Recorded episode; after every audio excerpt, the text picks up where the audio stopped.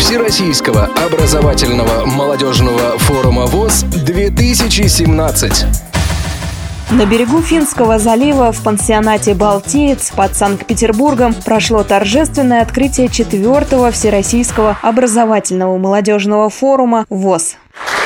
Я хочу пожелать нашему форуму эффективной работы, конструктивных решений, а самое главное – исполнения тех решений, которые мы с вами примем на нашем форуме. И я уверена, что Совет по делам молодежи, который возглавляет Василий Дрожин, приложит все усилия, чтобы наши решения были реализованы, притворены в жизнь во всех уголках нашей необъятной Родины. Вы полпреды молодежного движения в своих субъектах Федерации.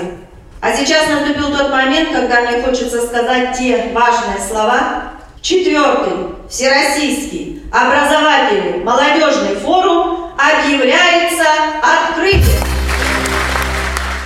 По словам почетного гостя форума, заместителя председателя Комитета по социальной политике Санкт-Петербурга Галины Колосовой, главная задача мероприятия – дать знания приехавшим молодым инвалидам по зрению, чтобы те передали его другим представителям Всероссийского общества слепых уже у себя, на местах. Проведение образовательного форума Всероссийского общества слепых – это для Санкт-Петербурга большая честь, но этому есть предпосылки, потому что в Санкт-Петербурге надежным социальным Социальным партнером является Санкт-Петербургская общественная организация Всероссийского общества слепых. У нас есть государственное учреждение, Центр медико-социальной реабилитации инвалидов по зрению. Поэтому у нас хорошие наработки хорошее общение может быть по продвижению, в том числе молодежных проектов. Мне кажется, нужно более четко понимать, какие сегодня еще барьеры существуют в обществе именно для людей с инвалидностью, и в том числе по зрению, которые необходимо преодолеть. Но преодолевать инвалид их должен с помощью как раз-таки тех действий, которые должны совершать те собственники, пользователи объектов, на которых существуют эти барьеры.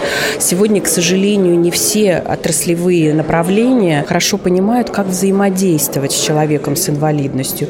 И вот мне здесь кажется, очень активный должен быть посыл по взаимодействию не только уже с социальными структурами людей с определенными нарушениями, а еще и с другими, для того, чтобы понимать существующие барьеры и обучать обучать этому специалистов, то есть самим нести некую образовательную функцию. Вот это, мне кажется, важное направление. Ну и, конечно, для молодежи это возможность э, самореализации в любой сфере нашей жизни.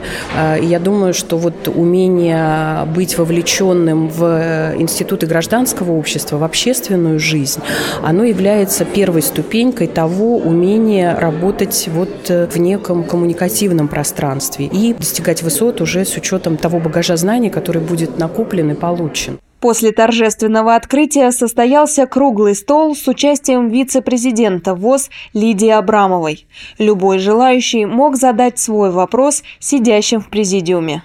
У нас в регионе, Омская областная организация ВОЗ, мы уже несколько лет выходим с инициативой на департамент транспорта с тем, чтобы оборудовать автобусы городские внешними динамиками. К сожалению, пока что эта инициатива не находит поддержки, потому что речь идет уже даже не об оборудовании, а о переоборудовании имеющегося транспорта.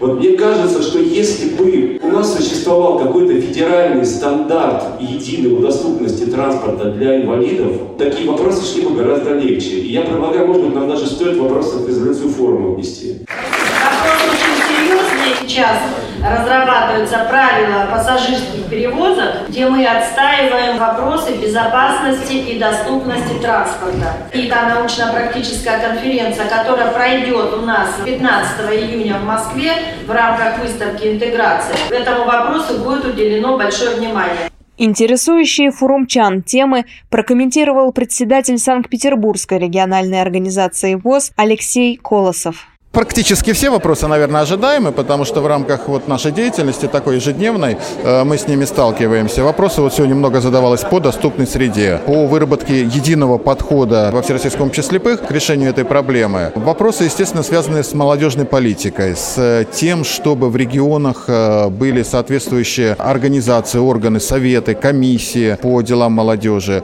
э, чтобы молодежь могла принимать участие в обсуждении тех проблем, которые вот решают на уровне региональных правлений. Конечно, вопросы финансирования, потому что ну, любой человек за свою работу, наверное, хочет получать какие-то определенные средства, и для молодежи тем более это важно. Все вот эти вопросы, они сегодня, во-первых, они насущные, они очень важные, и очень хорошо, что они поднимаются, и я надеюсь, что в рамках этого форума а, будут сформулированы конкретные предложения по большинству голосов, да, для того, чтобы уже и на уровне центрального управления, и на уровне, соответственно, учреждений Всероссийского общества слепых это можно было обсудить и уже прийти к каким-то вот конкретным решениям. Алексей Борисович также подчеркнул, что будет рад, если молодежный форум в следующий раз пройдет также в Санкт-Петербурге или Ленинградской области.